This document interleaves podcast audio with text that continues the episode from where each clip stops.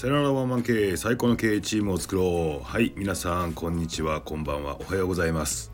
えー、っとですね今日は、えー、昨日おとついに続きえー、っと意味がわかんない話と題して第3弾やっていきたいと思います。え、っとね意味がわかんない話。これね多分ね皆さんもねわかるよという人いると思うんですけどもあののメンヘラの人がいるじゃないですか。メンヘラの人ってあの人の時間をねめちゃめちゃ自分の都合で勝手に奪ってきてめちゃめちゃ電話で長話とかするじゃないですか。それが意味が分かんないっていうね。あの相談ならねまだいいんですよ。その前向きな相談だったらいいんですけどメンヘラの人たちの長話って相談じゃないんじゃないですか。もうね自分の気持ちはね固まっている。ですよ。ただただ聞いてほしいみたいな感じで。なので逆に話を聞いてアドバイスしたらいやそれは違うって明確に言うんですよ。で決まっとるやないかと。なんでこんな時間取らせんの人のっていうね。そんな経験ありませんか？いやもう自分の気持ち決まっとるんだったら人の大切な時間を奪うなよっていう風に感じちゃうんで意味がわからないなと思います。で逆にあのメンヘラの人が集まってくる人っているじゃないですか。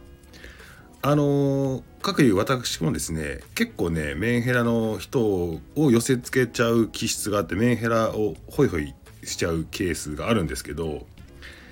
あれ僕がメンヘラ僕にメンヘラの人が集まってくる理由っていうのは多分こうじゃないかなと思ってるのは僕基本的に強いキャラじゃないですか。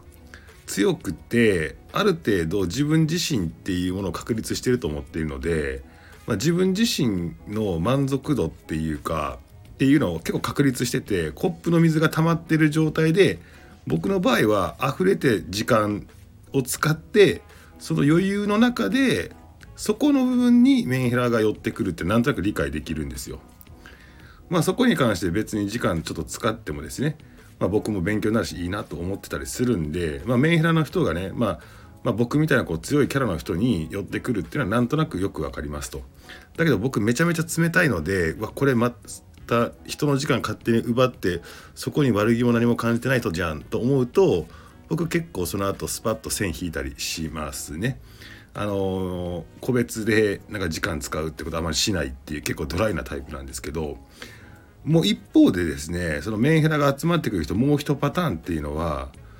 なんかねメンヘラに相談されることをねなんかこうなりわいとしているみたいな人いるじゃないですか。あの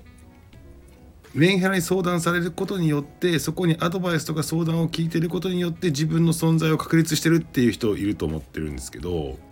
そういう人ってね大体こうなんか自分もフラフラしてるんですよ。でフラフラしててそのメンヘラの人の話自分よりもふわふわしてる人の話を聞いて自分に安心感を与えてるんじゃないかなっていうふうに思ってたりしますね。なので相当時間使うわけじゃないですかさっきのメンヘラの話っていうのは。っていうことなのでいやそこに時間使うよりもその聞いてる人も自分の未来将来のために自分のことで時間使った方がいいんじゃないのっていうふうに思います。意味がわかんない話でした。